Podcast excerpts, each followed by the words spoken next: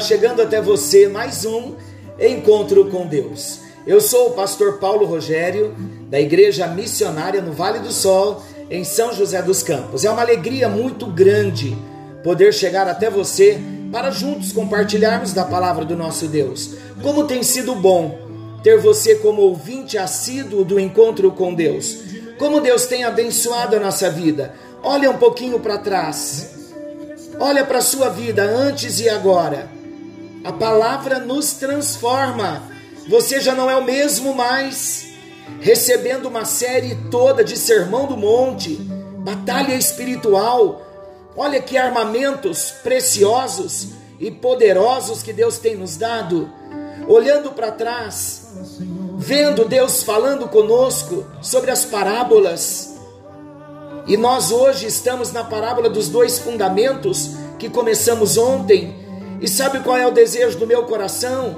É que o chofar venha a ser tocado, é que a palavra profética venha te alcançar na unção do Espírito Santo, não apenas uma voz, não apenas um estudo, um compartilhar de um estudo, mas Deus falando conosco. O desejo do meu coração é que você possa ouvir Deus falando com você, que você sinta a presença chegando, que você sinta a presença falando com você, que você sinta a presença te tocando e que a palavra caia lá no seu espírito, porque quando a palavra cai no nosso espírito, queridos, o diabo já não rouba mais. Por isso que o salmista diz: Eu escondi, eu guardei, muito bem guardada a tua palavra no meu coração, no meu espírito, para não pecar contra ti. Porque a palavra, quando cai no nosso espírito, a palavra, ela é Jesus. Quando ela vem na unção do espírito, a palavra mais o espírito, quando cai no nosso coração, a vida é gerada, a união entre a palavra e o espírito, a vida é gerada. Então permita que Deus venha gerar transformação. Olha aí, fala que teu servo ouve. Permita que o Senhor venha gerar transformação na sua vida. De que adianta ouvirmos tanto a palavra e não permitirmos a palavra transformar a nossa vida. Queridos, eu sou um homem muito simples, com 53 anos de idade, numa vida muito simples, vim de uma família muito simples, comi arroz, feijão e couve, arroz, feijão e ovo. Foi uma vida muito difícil que meu pai, que nós vivíamos com meu pai, um homem muito sincero, muito trabalhador, aposentou sem tirar uma férias na vida, um homem digno que nos ensinou, mamãe também, uma mulher muito cheia de Deus, muito sábia, salva a Jesus há 42 anos também. E quantas lutas foram para a mamãe nos criar, cinco filhos, fase da adolescência, graças a Deus que nos convertemos cedo. A minha irmã mais nova era bebê de colo, conhecemos Jesus nessa época, mas passamos muitas lutas. Eu sou uma pessoa muito simples, queridos, mas eu tenho uma convicção no meu coração. Faz 40 anos que eu prego a palavra de Deus, e a, a visão que Deus tem me dado ao longo desta jornada. É uma visão de ser um pastor de pés descalços, de ser um homem simples, de entrar num casebre como numa mansão, de atender a qualquer pessoa sem interesse algum, de servir, de amar sem interesse, sem cobiça, porque eu creio Deus tem me dado muito mais do que do que eu pensei que um dia tivesse. Eu ia dizer muito mais do que eu mereço, mas a Bíblia diz que nós não merecemos nada. Então eu cheguei onde não pensei que fosse chegar. Hoje, casado há sete anos, com uma linda esposa, uma mulher de Deus, uma mulher cheia de Deus. Deus tem nos abençoado e cumprindo o seu, e cumprido o seu propósito na nossa vida. Mas o nosso lema é esse: viver uma transformação de vida começando aqui em casa, eu e ela. Nesse tempo, a nossa sogra, abençoadíssima, minha sogra, irmã Luísa, tem estado conosco já há 30 dias, se recuperando da cirurgia. Estamos num desejo imenso dela ficar para sempre conosco, porque ela não nos incomoda, muito pelo contrário, nos abençoa muito e tem sido uma experiência gloriosa. A casa está mais cheia de Deus, temos muita alegria. É, é vontade de Deus, queridos, que nós entendamos o propósito para fazer o que Deus quer. Então, o meu lema de pregação é transformação de vida. E é isso que Jesus quer fazer na minha vida e na sua. A proposta de Deus não é só para mim. Então, vamos estar orando, vamos estar clamando e vamos estar ouvindo Deus. Então, qual a proposta para o encontro com Deus de hoje? A proposta é que nós venhamos ouvir Deus falando conosco. A proposta é que não seja apenas o pastor Paulo, mas que você sinta a palavra vindo na unção do teu espírito, confrontando aquelas áreas em que precisamos ser confrontados. Algumas vezes, queridos, vamos, eu quero apresentar como Deus fala, como Deus age através da minha vida. Eu tenho procurado manter agora um volume mais baixo de voz, para não perder a minha voz, para ir mais longe, estou conseguindo, mas existem alguns momentos que Deus me toma na gravação do encontro com Deus, na hora nona, e há uma pequena alteração de tom de voz, de volume de voz, e eu já sei que é a unção profética, porque a unção nos faz crescer. Não tem como nós nos encolhermos diante de uma grande unção. Então vamos ouvir a palavra de Deus na unção do Espírito Santo. E eu quero apresentar a você nesse encontro com Deus a mais nova integrante da nossa casa, Fiorella. Ela é uma Beagle, ela tem 48 dias e ela está no meu colo ouvindo a palavra de Deus nessa hora, com o focinho aqui no teclado olhando a tela do computador. Imagina uma cena dessa? Gostaria de tirar foto para te enviar. Gostaria de tirar uma foto para enviar para você. Vou ver se eu consigo e envio depois. Mas fato, queridos, é que a presença de Deus, ela nos envolve. E há um amor de Deus que está sendo derramado nas nossas vidas nesse tempo. Porque estamos tão pertinho do arrebatamento Estamos tão perto de deixar esta terra e nos encontrarmos com Jesus que Ele está nos limpando, Ele está nos confrontando por amor, porque Ele quer que nós estejamos com Ele para sempre. Então vamos crer na palavra, obedecer a palavra, cumprir o que a palavra nos diz, e assim nós cresceremos, abençoaremos aqueles ao nosso redor e seremos instrumentos de Deus na vida de muitos.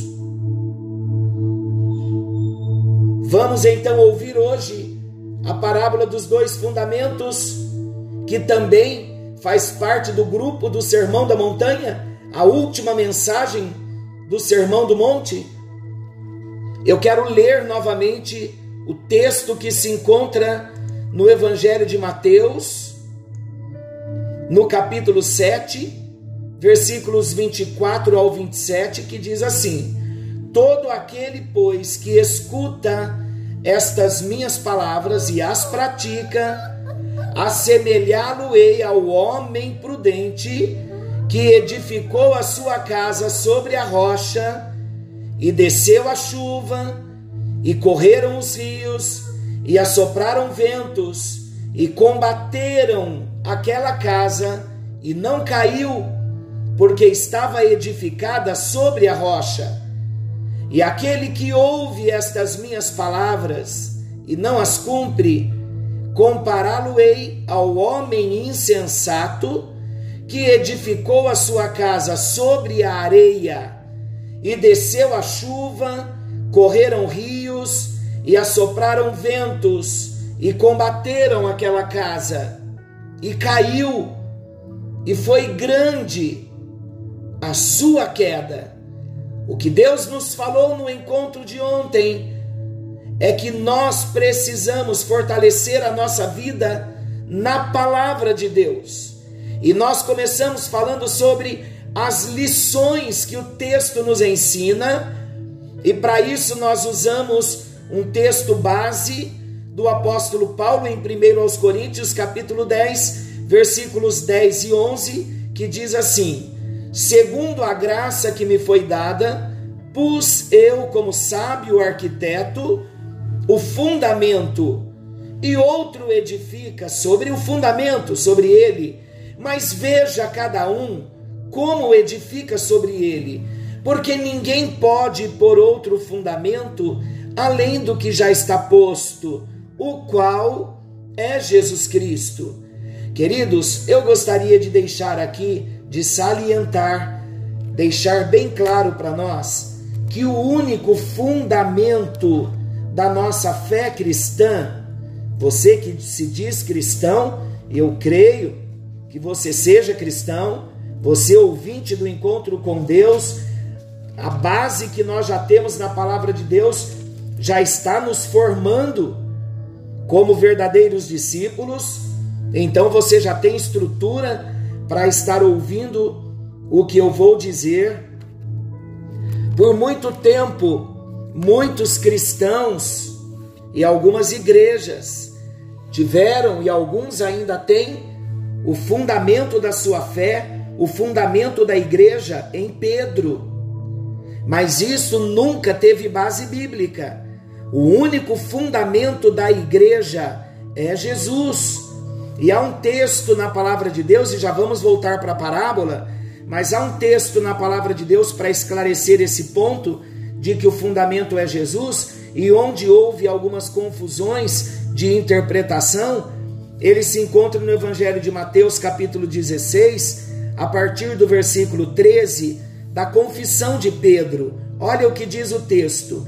Indo Jesus para os lados de Cesareia de Filipe, perguntou a seus discípulos: Quem diz o povo ser o filho do homem? E eles responderam: Uns dizem João Batista outros Elias, e outros Jeremias, ou algum dos profetas. E Jesus então insistiu na pergunta. Olha o que Jesus pergunta: Mas vós, continuou Jesus, quem dizeis que eu sou? Observem que Jesus estava interessado na confissão dos seus discípulos. Jesus está interessado, queridos, na minha crença e na sua, na minha fé e na sua. Não é no mundo, porque as pessoas lá fora, que não são discípulas de Jesus, elas dizem que Deus é tudo para elas. Mas o discípulo, ele conhece Deus, ele conhece Jesus, ele conhece o Espírito Santo, porque ele anda com Deus, com Jesus e com o Espírito Santo. Então continuou Jesus e perguntou aos discípulos: Quem vocês dizem que eu sou? E respondendo então Simão Pedro disse: Tu és o Cristo, o Filho do Deus vivo. Então Jesus lhe afirmou: Bem-aventurado és, Simão Barjonas, porque não foi carne e sangue quem tu revelaram, mas meu Pai que está nos céus. Queridos, Pedro aqui, ele teve uma revelação de quem era Jesus. Ele declarou Jesus não como amigo, não como seu mestre, não como seu discipulador, mas ele reconheceu a Jesus como o Messias. Quando ele disse: Tu és o Cristo, o Filho do Deus vivo, ele estava dizendo que Jesus era aquele que havia sido profetizado pelos profetas no Antigo Testamento. Em outras palavras, Pedro estava reconhecendo a divindade de Jesus. Por isso, Jesus disse para ele: Bem-aventurado és, Simão Barjonas, porque não foi a carne e o sangue quem tu revelaram, mas o meu Pai que está no céu. Então Jesus estava dizendo: Pedro, você acabou de receber uma revelação do céu. Foi o meu Pai quem revelou para você que eu sou Deus, que eu sou o Messias. Aí então Jesus proclama sobre a vida de Pedro uma palavra profética. E Jesus diz a Pedro assim: Também eu te digo, Pedro, que tu és Pedro. Pedro, no original, é Petras, uma pequena pedrinha, lá no original. Jesus disse então assim: Pedro, eu te digo que tu és Pedro, tu és uma pedrinha, e sobre esta pedra, Jesus estava falando dele mesmo. Jesus estava dizendo sobre esta pedra, dele mesmo. Quando Jesus fala aqui no versículo 18 sobre esta pedra, falando dele mesmo, esta pedra é Petra que significa uma grande rocha. Então agora vamos usar a língua grega falando do sentido uh, no original, transliterando para nós para o português. Olha o que Jesus estava dizendo. Também eu te digo que tu és uma pequena pedrinha, falando para Pedro, e sobre mim a grande rocha, eu edificarei a minha igreja, e as portas do inferno não prevalecerão contra ela. Jesus inaugurou a igreja em Atos 2, com o derramar do Espírito Santo. Quem foi o primeiro pregador? Foi a pequena pedrinha. Olha o que Jesus disse no versículo 19. E aqui está um pouquinho de confusão, onde alguns interpretam como lhes convém.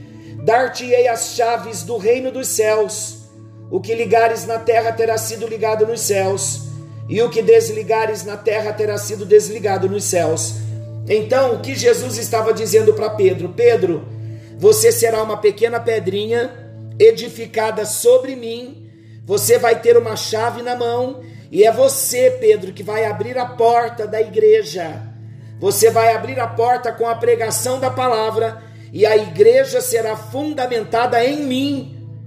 Lembre-se, Pedro, você é uma pequena pedra se nós olharmos para o Evangelho de João, no capítulo 21, quando Jesus restaura Pedro, depois que Pedro negou a Jesus três vezes, Jesus então pergunta três vezes para Pedro: Pedro, você me ama?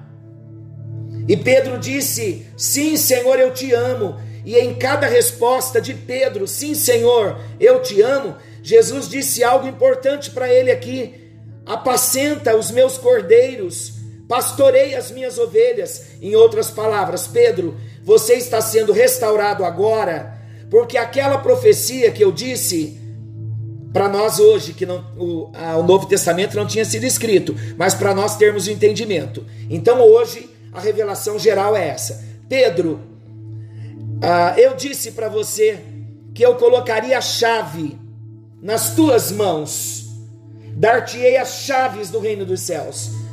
Como uma pequena pedra fundamentada em minha grande rocha, você tem que ser restaurado. Então, Pedro, eu vou te restaurar, porque aquela profecia vai se cumprir. Como que você vai ser um pastor que vai abrir a porta com autoridade, pregando com autoridade se você está enfermo? Então, Pedro, eu vou te curar e você vai pregar a minha palavra, e todos que se converterem serão pequenas pedras como você, e juntos nós edificaremos uma grande construção. E Pedro entendeu tão bem isso, que lá na sua epístola, ele disse que nós somos pedras vivas, que somos colocadas no grande fundamento que é Jesus. Conseguem entender a revelação da palavra de Deus? Então Pedro foi um apóstolo muito abençoado, mas ele não é o fundamento da igreja. Aliás, ninguém mais está no lugar de fundamento da igreja, de rocha da igreja, de sustento da igreja. Quando eu falo igreja, eu falo da fé cristã e da cristandade, a não ser Jesus Cristo. Ele é o fundamento. Se a nossa vida for fundamentada em Cristo, Se o nosso alicerce for colocado no fundamento que é Jesus, seremos abençoados. Então vamos às lições da parábola de onde paramos. Nós começamos dizendo que há somente dois tipos de construtores. Geralmente nós costumamos dividir as pessoas em várias classes. Porém, Jesus dividiu aqui os homens apenas em duas categorias: os prudentes e os insensatos. Não há uma terceira opção. Ou pertencemos ao grupo dos tolos ou ao grupo dos sábios. Lembram da historinha lá de cima do muro? Quem está em cima do muro já está do lado de lá, já fez a sua opção. A segunda lição que nós vimos é que as diferenças aparecem na hora das tempestades. A casa é construída e a aparência dela é a mesma. Só é mostrada a estrutura quando vem a chuva. Quando os rios vêm, as correntezas vêm, quando a tempestade vem. Então, enquanto a chuva não cai, enquanto o vento não sopra, enquanto a correnteza não vem, de encontro às casas, as duas parecem ser idênticas. Enquanto o sol está brilhando, o trabalho do construtor insensato parece ser tão bom quanto o trabalho do construtor prudente. Queridos, vamos estar atentos, porque nos nossos dias isso está acontecendo. Muita gente construindo fora do padrão, fora do fundamento. Eu nunca mais esqueci uma aula que a nossa querida mestre, irmã Esmeralda, nos deu. E nesta aula eu levei um choque tão grande, mas foi Deus falando comigo. E Deus, a usando na aula, ela disse com muita autoridade: reveja a sua construção, reveja as paredes da sua casa. Se preciso for, se as paredes não estiverem niveladas, se elas não tiverem no prumo, é melhor derrubar toda essa construção e começar uma de novo. Aquilo me deu um choque tão grande. E eu entendi Deus falando comigo. E hoje, aprendendo esta lição, eu posso chegar até você e dizer isso. Deus está trabalhando na nossa vida, Deus está trabalhando no nosso coração. Mas, queridos, se o nosso fundamento, se a nossa construção não é no fundamento que é a palavra de Deus, que é Jesus, ainda dá tempo de derrubar todas as paredes que forem necessárias e levantá-la niveladas e aprumadas, para que a construção não venha cair no final porque a luta vem para todos, a tempestade vem, o dia da lágrima vem, o dia da prova vem, e nós precisamos ser fortes. A nossa construção precisa estar edificada em Jesus.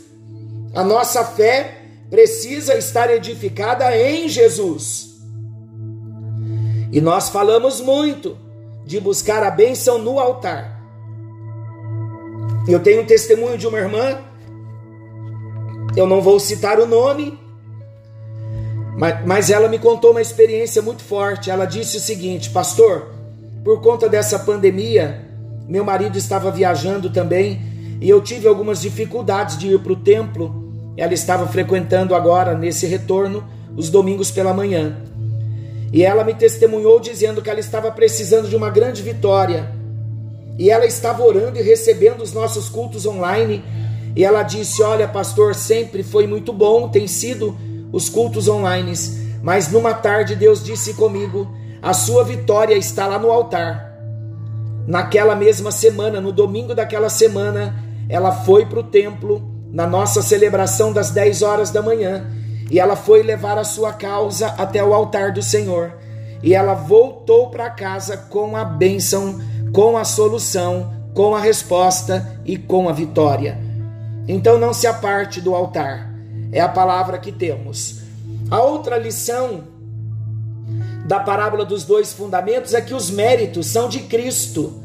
Algumas pessoas interpretam essa parábola de, essa parábola de maneira completamente equivocada.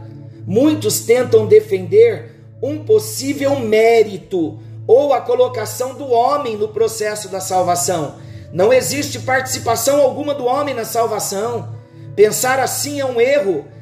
A salvação não é ganha por obras. Se nós temos esse pensamento, fatalmente culminaremos numa salvação por obras. Uma doutrina completamente estranha às Escrituras. É fácil percebermos que ambos os construtores utilizaram o mesmo material para levantar as paredes e fazer o telhado. Elas eram idênticas, superficialmente. Talvez eu não ficasse surpreso se a aparência da casa que foi construída sobre a areia parecesse ser mais sofisticada, já que o seu tolo construtor não gastou tempo cavando para alicerçá-la na rocha. Observem que quando alguém vai fazer uma construção, muita gente diz assim, quer dizer, todos, né? Quem vai construir a sua casa própria sempre diz isso. Eu gastei mais dinheiro na fundação que não aparece do que na própria casa. Mas é o que vai manter a casa em pé. Se a casa não for construída de um modo correto, se não houver baldrames, se não houver ali grandes fundamentos, grandes estruturas no fundamento, a casa vai cair. Então perceba que não foi a construção em si que manteve uma casa de pé enquanto a outra desmoronava. O segredo estava no fundamento, no alicerce sobre a rocha.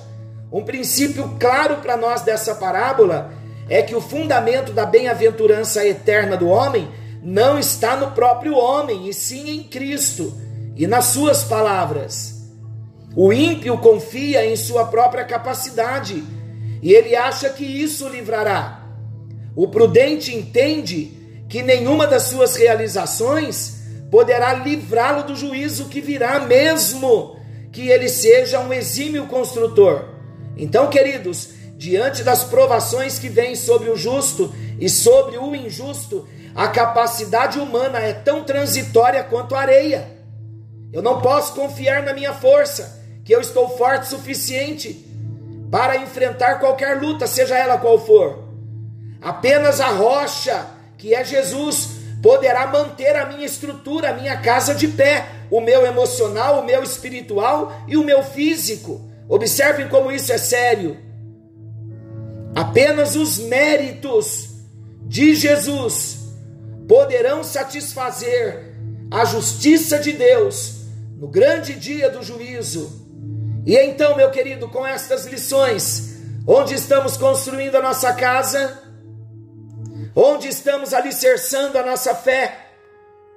De que andai tu que nemai ralabastu, demanto liandere passo halaicho. Deixa o anjo chegar agora, haicho.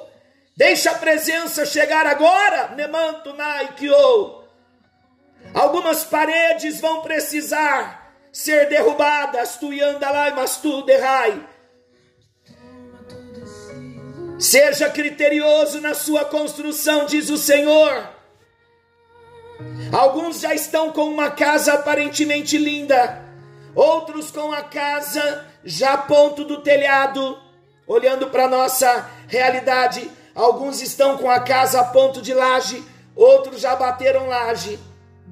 Mas o Senhor diz: agora é hora de olhar o fundamento. Reforce as colunas, derrube algumas paredes se o fundamento não é Jesus, o Espírito Santo está nos dizendo: precisamos nos arrepender por termos colocado a nossa fé no pau, na pedra e em tanta gente que a Bíblia não confere. Então agora reveja a sua fé cristã, seja um cristão verdadeiro, tenha sua devoção em Jesus. Volte-se para os dez mandamentos, Êxodo 20. E veja a verdade ali dos dez mandamentos, veja versículo por versículo, e tenha o discernimento do Espírito, se ele permite algum outro Deus diante dele. Eu não vou ler o Êxodo 20, leia você. Para alguns é Êxodo 19 e para outros o Êxodo 21, os dez mandamentos. Está ali, dependendo da sua tradução e o escritor, o autor. Mas isso não interfere. Vá para os dez mandamentos e comece, de cantas, a edificar a sua casa, a sua fé, a sua vida em Jesus, que é o fundamento. E olha, lembre-se, Ele está voltando e Ele vem nos buscar. Senhor Jesus maravilhoso, a tua presença já chegou aqui E a tua presença já chegou na casa do meu ouvinte, do teu ouvinte, do ouvinte da tua palavra.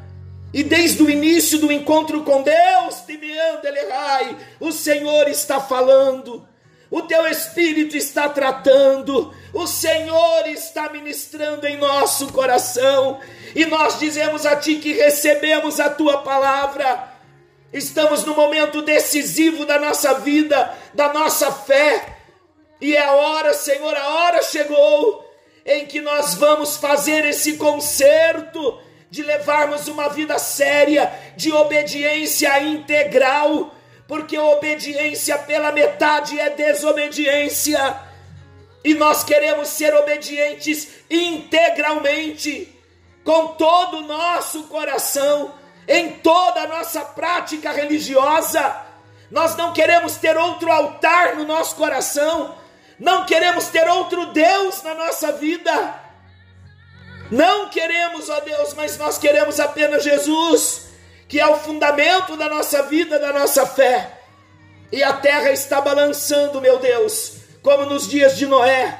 Há muita gente distraída, brincando, desprezando a tua palavra.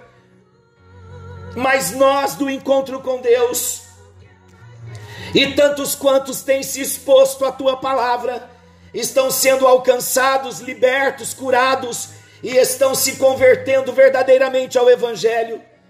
Que a tua bênção, Senhor Deus, esteja conosco, em nós e sobre nós. Pai querido Deus eterno, estenda as tuas mãos sobre nós e haja com o teu poder e alcance aos teus filhos, aos teus discípulos, trazendo vitória no bendito e precioso nome de Jesus aquele que vive e reina para todo sempre. Amém. E graças a Deus. Forte abraço, meu amado.